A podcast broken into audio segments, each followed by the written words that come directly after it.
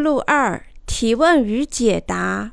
世上许多人都对圣灵内住怀有极大的兴趣，并通过各种媒体，包括互联网，给我们提出了问题。在此，我们就一些最常见的问题或最重要的问题做出解答。提问一：我相信耶稣，并相信我已经获得罪孽的完全赦免。我也相信圣灵内住到了我的身上。我知道被拯救的人就是神的殿。每次我误入歧途或犯罪时，圣灵就会帮我修整与神之间的关系，责问我，并帮助我承认罪孽，以求得到神的宽恕。我知道，如果我不这样做，神就会惩罚我。只有在我们承认了自己罪孽，并得到宽恕，圣灵才会内住我们。果真如此吗？解答：绝非如此。圣灵的内住并不取决于我们，无论我们做的事情是易事与否。换句话说，它既不取决于我们的意志，也不取决于我们的愿望。那么，如何才可以得到呢？圣灵内住一个人，并不是因为他或他承认了自己的罪孽并请求宽恕。相反，只有在他或者他相信水和圣灵的福音时，圣灵才会永恒的内住在那个人身上。一个人即使只有一丁点罪孽，圣灵也不会内住他。然而，许多人认为，只有在他们承认罪孽并请求宽恕时，圣灵才会降临他们。如果他们不这么做，圣灵就不会降临他们。这是完全错误的。圣经上说，圣灵在圣灵降临节降临使徒们。但我们必须牢记在心的是，他们接受圣灵的那周，不是通过祈祷。而是因为他们相信水和圣灵的福音而获得罪孽的赦免。圣灵是神的灵，它降临到那些因罪蒙赦免而圣化的艺人身上。在圣经里，“圣”的意思指远离罪孽。无论什么时候你犯罪，在神看来，通过承认罪孽并祈求赦免来消除我们的罪孽。并不是完美的宽恕。谁又敢说他可以在神面前承认所有的罪孽而不会挂一漏万呢？只有那些相信耶稣是为了他们的拯救，才根据神的计划接受约翰洗礼，并在十字架上流血的人，才能获得罪孽完美的赦免，同时从神那儿得到圣灵内住的礼物。但是人们尽力想通过自己的努力获得圣灵，是因为他们内心还没有完全获得罪孽的赦免。依靠表白，真圣灵是不会降临到人们身上的。只有在他们借信仰水和圣灵的福音，使所有的罪孽都得到赦免时，圣灵才会降临他们。这个是在神面前获得圣灵内住最基本的信仰要素。通过我们的任何努力或者行为，圣灵都不会降临。如果借信仰水和圣灵福音而罪孽获得完美宽恕，那么圣灵就会降临到这个人身上。通过相信耶稣在大约两千年在约旦河接受的洗礼，我们所有罪孽都得到了赦免。圣灵只会居住在那些有这种信仰的人身上，圣灵不会居住到内心仍然有罪的人身上，这是真理。如果一个人想通过承认每次所犯的罪孽来获得圣灵的内住，他是绝不可能获得圣灵内住的。这表明，尽管他相信耶稣，但他内心仍然有罪。撒旦是给我们定罪的。罗马书第八章第一节写道：“如今那些相信基督耶稣的，就不定罪了。耶稣不是以肉身之躯行走，而是用灵魂行走。”即使有人声称已经获得罪孽的赦免和圣灵的内助，如果他没有相信水和圣灵福音而获得所有罪孽的赦免，那么他内心仍然是有罪的。就是这个原因，你必须正确了解水和圣灵的福音，才能获得圣灵的内助。如果你想更详细的了解水和圣灵的福音，我真诚的向你推荐。阅读保罗崇的第一本书籍，你果真从水和圣灵重生了吗？提问二：如果他或他相信水和圣灵的福音，那么圣灵是始终内住到这个重生人身上，还是盘旋在他周围，当需要时招之即来？解答：圣灵是保惠师，换句话说。是神自从耶稣基督接受使徒约翰洗礼，在十字架上死亡并复活以来，赐给所有重生于水和圣灵一人的真理之灵。以弗所书第一章十三节说：“你们还要相信他。你们既听见真理的道，就是那叫你们得救的福音，也信了基督。”既然信他，就受了所应许的圣灵为印记。圣灵内住到因信仰耶稣基督而罪蒙赦免的艺人身上，并封他们为神的儿女。在约翰福音十四章十六节中，神说：“我要求父，父就另外赐给你一位保惠师，叫他永远与你们同在。”耶稣的门徒相信耶稣通过洗礼带走世间所有的罪孽，而获得了罪孽的赦免。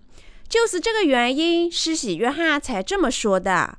次日，约翰看见耶稣来到他那里，就说：“看呐，神的羔羊，除去世人罪孽的。”约翰福音第一章二十九节。世间的罪孽。指世界创始至世界结束，这个世界上所有人犯的全部罪孽，神立即接受世间的所有罪孽，在十字架上死亡并复活，使我们永远的成为义人。希伯来书第十章十二至十四节是这样写的：但基督献了一次永远的赎罪祭，就在神的右边坐下了。从此等候他的仇敌成了他的脚凳，因为他一次献祭，便叫那得以成圣的人永远完美。主接受了约翰的洗礼，被钉死在十字架上，复活，从而使我们永远成为义人。我们通过耶稣立即赦免了所有的罪孽，并成为神的儿女，这是永恒的真理。那些借信仰成为义人的人，在心里是没有罪孽的。虽然由于人性的弱点，他们只能犯罪，但他们永远没有罪，因为耶稣已经带走了这些罪孽。因此，他们绝不会再成为罪人。圣灵永远的内住在已经圣化了的义人心里。由于自己的不足，我们禁不住会犯罪。但如果我们每次犯罪就成了罪人，那么这位已经使我们永远成为义人的耶稣的礼物就会被白白的浪费掉。在他接受我们的罪孽后，又得再次为我们死亡，这是亵渎圣灵的犯罪。希伯来书第六章四至八节，第十章二十六至二十九节。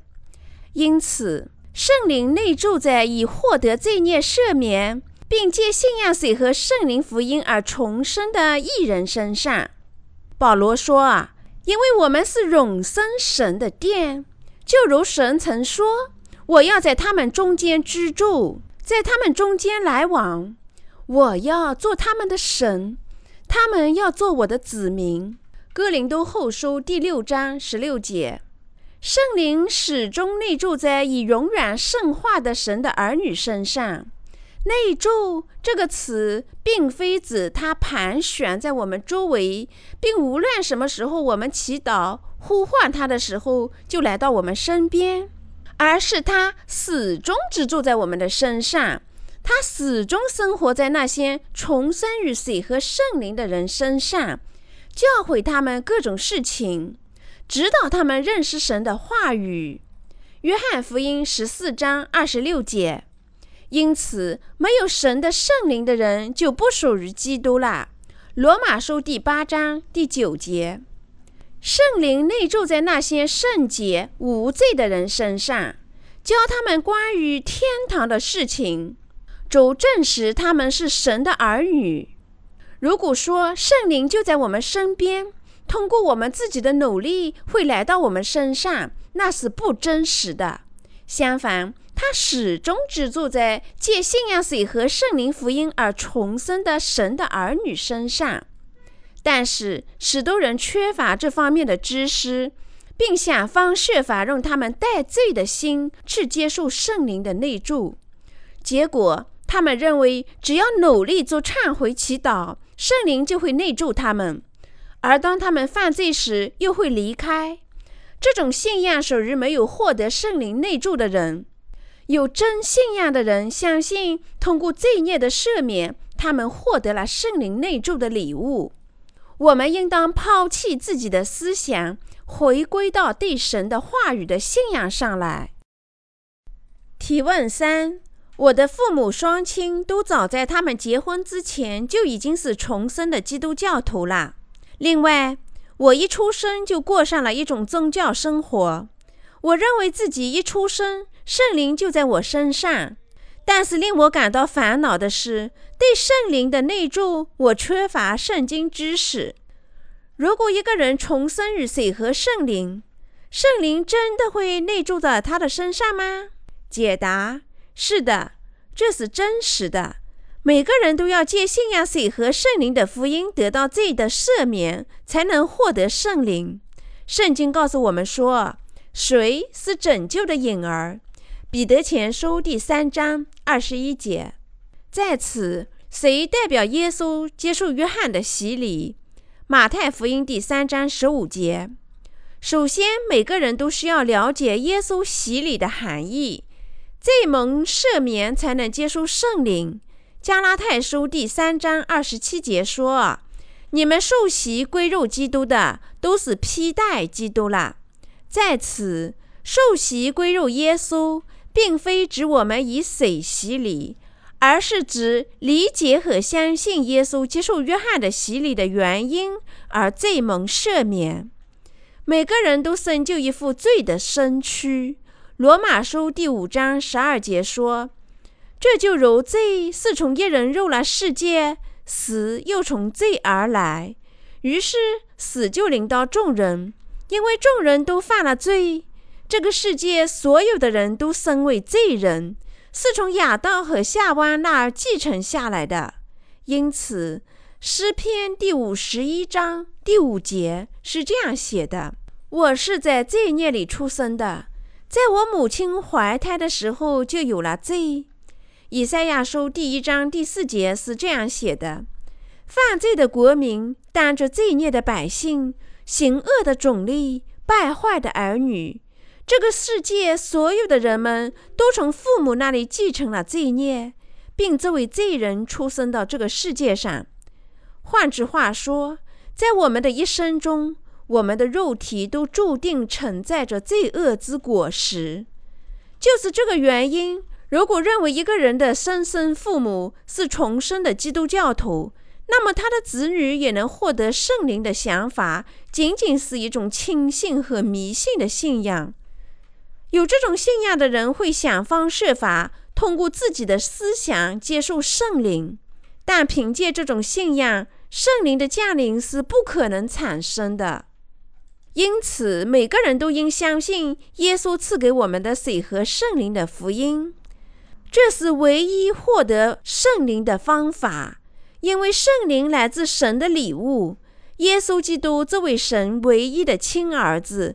通过接受约翰洗礼，带走了世间所有的罪孽，然后在十字架上接受审判，从而使所有真理信徒成为义人。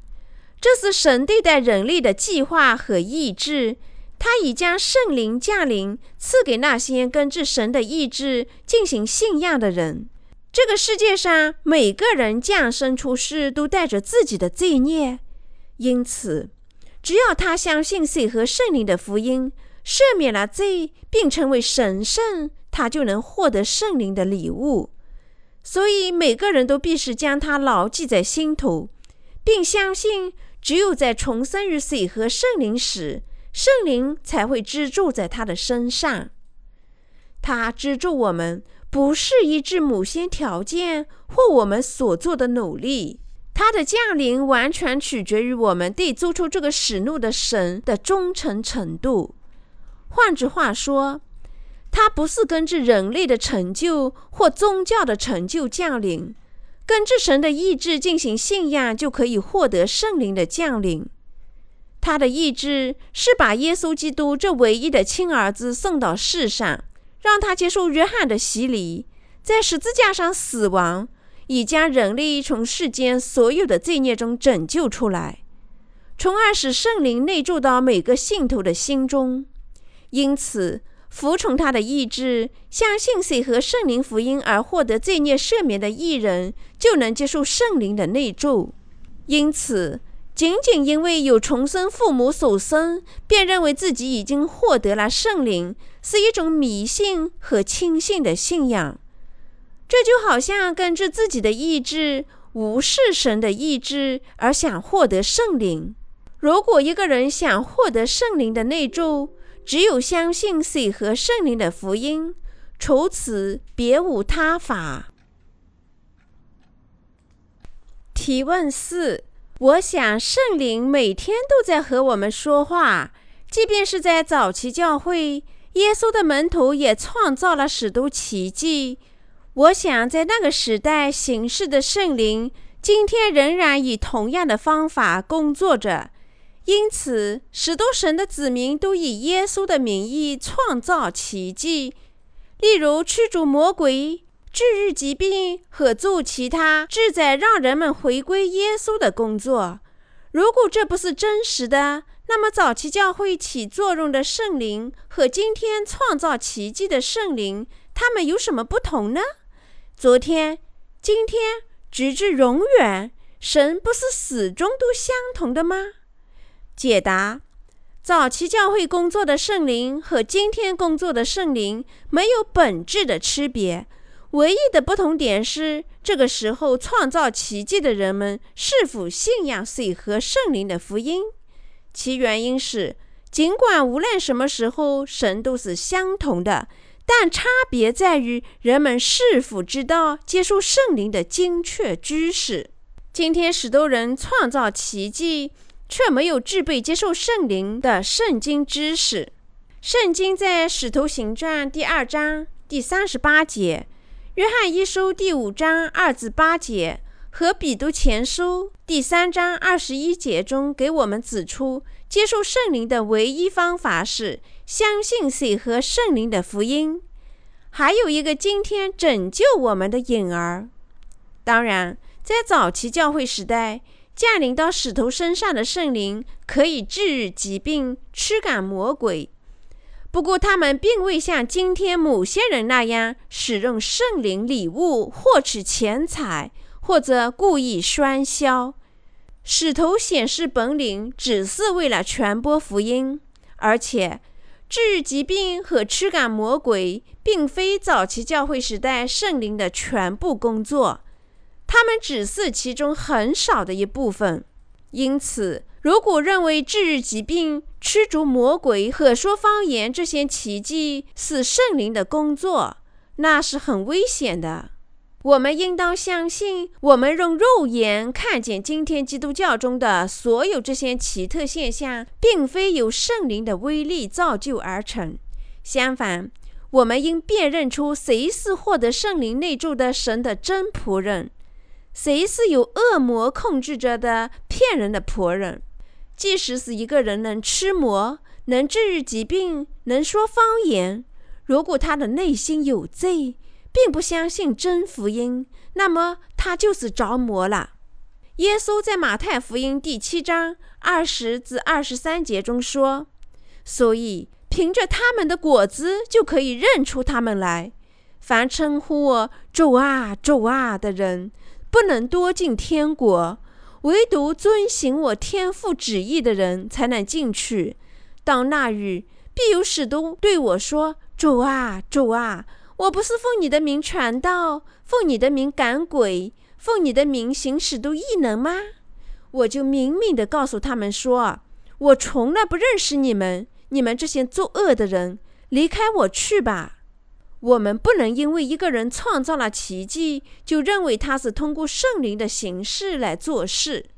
相反，我们应检验他是否在传播水和圣灵的福音，或者他是不是完全获得了罪孽赦免的艺人。圣灵绝对不会降临到内心有罪的人身上，圣灵不可能与罪同行。在早期教会时代。罪孽赦免是圣灵内住的政治，圣灵是神赐给那些罪蒙赦免的人的礼物。但是，许多人依然认为治疾病、说方言或者以耶稣的名驱逐魔鬼，毫无疑问是圣灵的形式。这是一种错误的、危险的信仰。我们应当能够明确地分辨出他们是否真的在创造奇迹。即便是一个人能够以耶稣的名义创造奇迹，如果他不知道或者不相信水和圣灵的福音，那么他必定是一位虚假的传教士。这些人只会谋杀众人的灵魂，索取钱财，满足自己世俗的贪婪。因此，这个内心有罪的人所做的形式，并非是圣灵的工作，而是魔鬼的工作。早期教会时代行事的圣灵和现在工作的圣灵是同一位圣灵，但是通过真正接受圣灵的人显现出来的圣灵形式，和通过假先知显现出来魔鬼的工作是有明显差异的。提问五：这个时代圣灵在做什么？解答。这个时代的圣灵用神的语言明确地分辨真传教和假传教，他将赐给我们的水和圣灵福音传播给那些在这个时代因混乱造成不公而垂死的灵魂，为的是拯救他们。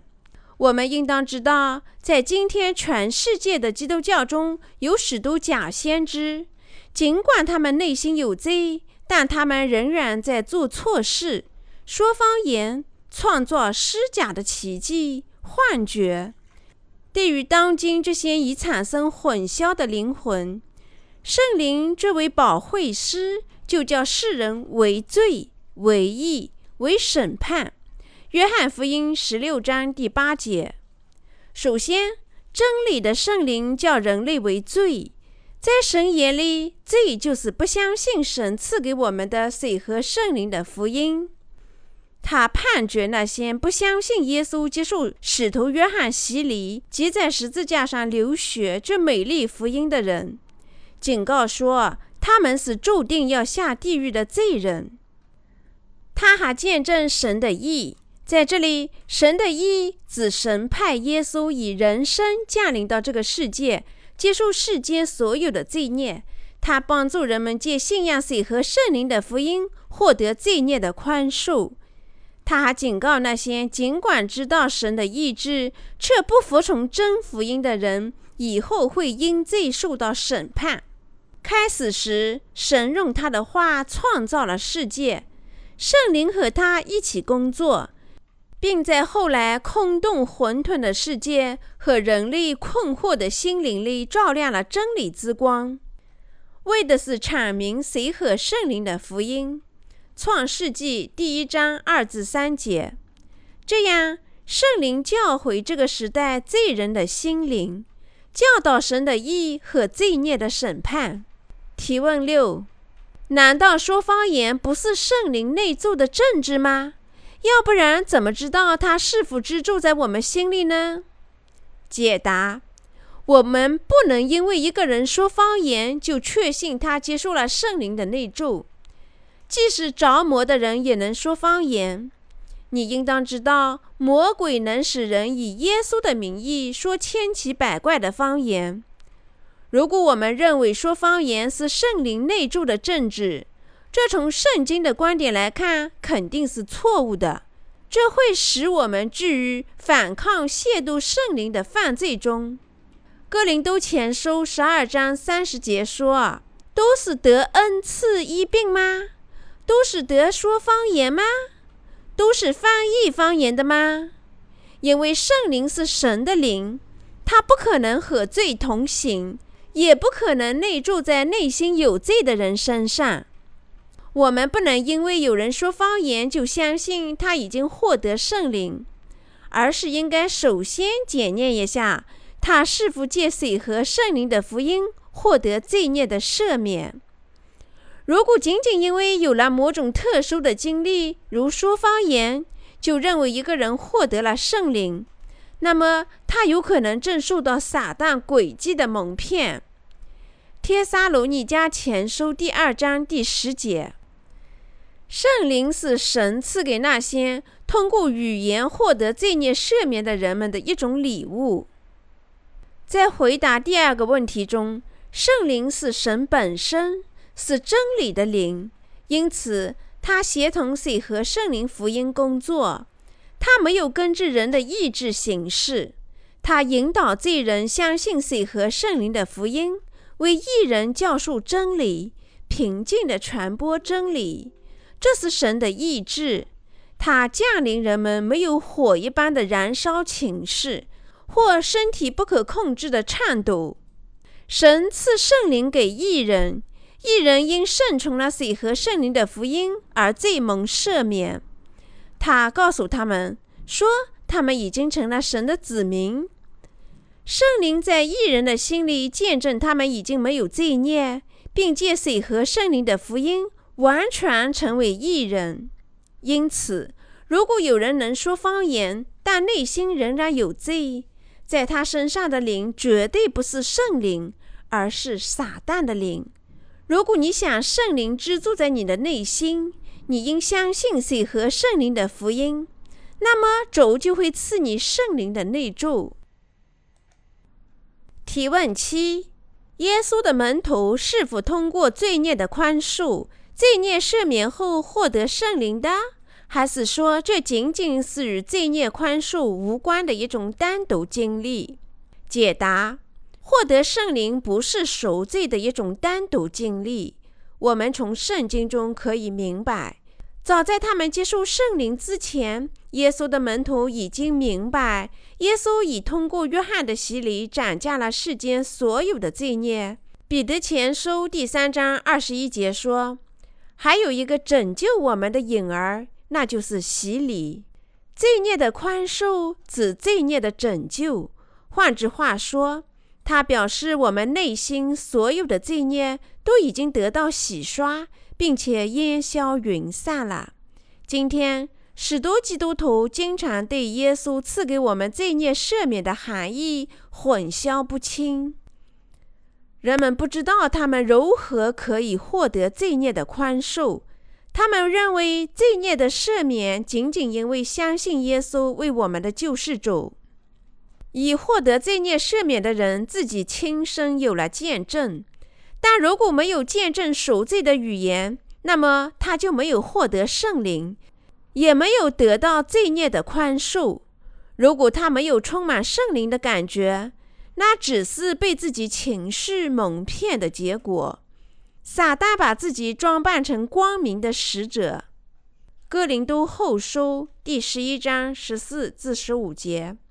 加拉太书第一章七至九节，马太福音第七章二十一至二十三节。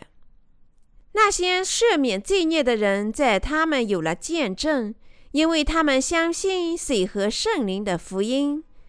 在约翰一书第五章四至十二节中，神为借着水和血而来的耶稣基督做见证。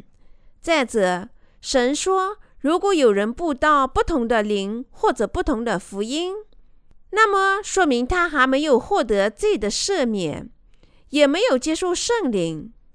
只有在人们相信耶稣基督这位借着水和血福音而来的神，才能获得罪的赦免。罪的宽恕对于圣灵的内住是至关重要的。提问八：接受圣灵的洗礼意味着什么？解答：我们应当知道耶稣洗礼的原因。当保罗听说以弗所的圣徒只受约翰的洗礼时，便向他们传播耶稣洗礼的福音。他们在心里以耶稣基督的名义受洗，借相信保罗所说的耶稣洗礼而接受圣灵。耶稣接受约翰洗礼和约翰忏悔的洗礼是有本质区别的。耶稣的洗礼是洗刷所有的罪孽，这与接受圣灵是有直接关系的。那么，约翰的洗礼本质是什么呢？他大声疾呼。忏悔吧，你们这群阴险恶毒的人！抛弃你们正在侍奉的异邦的神，回归到真神。他的洗礼是忏悔的洗礼，让人回归神。但是耶稣接受约翰的洗礼，为的是由他斩价世间所有的罪孽。这就是约翰洗礼和耶稣接受约翰洗礼的不同之处。耶稣洗礼是为了尽诸般的义。那么，什么是尽诸般的义的洗礼？它就是耶稣借以带走人类所有的罪孽，包括从亚当开始到世界上最后一个人罪孽的洗礼。换句话说，耶稣接受约翰的洗礼，完成了诸般的义。尽诸般的义，意味着神让他的儿子接受约翰的洗礼，将世间所有的罪孽转嫁到他自己身上，使他被钉在十字架上，从而为我们承担了罪孽的审判。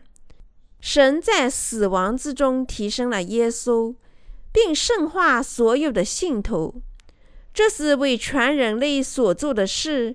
耶稣的洗礼和十字架上的血带给我们永恒的拯救，我们罪孽的赦免，使我们有机会与神永远生活在一起。这就是神的意、神的爱和神对全人类的拯救。在此，我们可以确认圣灵的洗礼是通过耶稣的洗礼及他在十字架上的血而完成的。为了以耶稣之名受洗，我们是要信仰见证世界上所有的罪孽都通过耶稣的洗礼转嫁到他身上。任何借信仰耶稣洗礼及他在十字架上的血获得罪孽赦免的人，都应以耶稣基督的名受洗。因此，我们受洗是信仰耶稣洗礼的见证，这和他的戒律是相符的。所以，你们要去使万民成为我的门徒，奉父、子、圣灵的名给他们施洗。马太福音二十八章十九节。耶稣接受约翰洗礼，为的是带走世间所有的罪孽，且因为这个真理会引导人们接受圣灵，因此又被称为圣灵的洗礼。提问九。旧约圣经和新约圣经中，圣灵看起来有什么不同？解答：无论什么时候，圣灵都是同一位神。因此，无论我们在旧约圣经还是在新约圣经中读到他，神的本质是不会改变的。不过，在旧约圣经和新约圣经里，圣灵起着不同的作用。这是神意，为的是拯救人类的罪孽。在旧日圣经中，神采用特殊的方法，将圣灵倾注给神的子民，说神的话语，通过奇迹显示他的意志，进行他的形式。例如，耶和华的灵开始大大感动士师三僧，并通过他做了许多重大的工作。士师记第十三章二十五节，十四章十九节。换句话说，在旧约圣经时代，圣灵内住在被严格选出来的人们身上；而在新约圣经时代，神指派圣灵降临节作为圣灵来临的起点。神给每一位借信仰水和圣灵福音而获得罪孽赦免的圣徒送来了圣灵，他允使圣灵永恒地居住在他们身上。因此，自从第一个圣灵降临节来临以来，借信仰真理福音而使罪蒙赦免的所有艺人都获得了圣灵的内助。使徒行传第二章三十八节。彼得走进哥尼流家里，即罗马的哥尼流和百夫长家里，并步到耶稣的洗礼及其在十字架上的血。当彼得在说福音时，圣灵就降落在每位听到他说话的人身上。使徒行传第十章三十四至四十五节。这证明，一旦人们听说并相信耶稣洗礼的福音和他的十字架，他就会获得圣灵的礼物。神让圣灵居住在所有借信仰真理福音而使罪孽获得赦免的艺人身上。在旧约圣经里，圣灵的作用是引导人们归于耶稣；而在新约圣经里，圣灵见证神的意。并成为保证。神的意指耶稣通过他洗礼及在十字架上的血，宽恕了世间所有的罪孽。另外，圣灵代表拯救福音的一种保证，帮助每个人相信他。提问时，在医生诊断我患了胃癌后，我度过了许多悲伤的日子。一天。一位基督教朋友来看望我，告诉我，在他教堂参加复活会的任何人都会治疾病。在那个时候，对于我这一位无神论者，通过神的威力治疾病简直是难以相信的。在会议的最后一天，每个人都走进牧师接受按手，在他将手放在我头上的同时。他让我重复一些难以理解的话语，并问我是否相信耶稣治愈疾病的威力。虽然我内心并非真正的相信，我感到心烦意乱，但我还是回答说相信。就在那个时候，我感觉到有一股电流般的东西流经我的身体，我可以感觉到我整个身体都在颤抖。并感觉到我的癌症被治愈了，我当即决定相信耶稣。自此以后，我的内心有了极大的快乐和平安，并过上了一种新生活。我还投身于传播福音。我想这一切都是由圣灵引起，相信圣灵已降临我。你是否和我的观点相同呢？解答。你确实有过离奇的经历。我听说过许多人表白说，他在神响应他们祈祷后，决定将生命献给神。但是，我要问你的是，这个神奇的经历是否就是你获得圣灵的肯定证据？事实上，当今许多基督教徒对于上述这个问题会做出肯定的回答。在唯物主义滋生的中西方基督教正走向衰落。所谓圣灵降临节，超凡神力由此而生，基督教得到了全族的复兴，特别是在发达国家和发展中国家。结果，许多基督教徒受到了圣灵节、超凡神力运动的影响，强调超自然的经历的重要性。那些举行复兴会的人，能在全世界获得福音信仰复兴作的美名，更何况由于他们自己有了令人惊讶的政治，并通过自己的经历表现他们的信仰，许多信徒像他们那样追求这种基于经历的信仰。但是，圣经对于上述问题做出了否定的回答。当然，圣灵有能力赐予我们神奇的经历。不过，由于它是真理之灵，我们只能通过真理的语言接受圣灵。彼得在圣灵降临节上获得圣灵，并满怀信心地传道圣灵。他说：“神已立这位被你们钉在十字架上的耶稣为主，为基督了。”后来听这么说的犹太人对彼得和其他使徒说：“先生们、兄弟们，我们该怎么办？”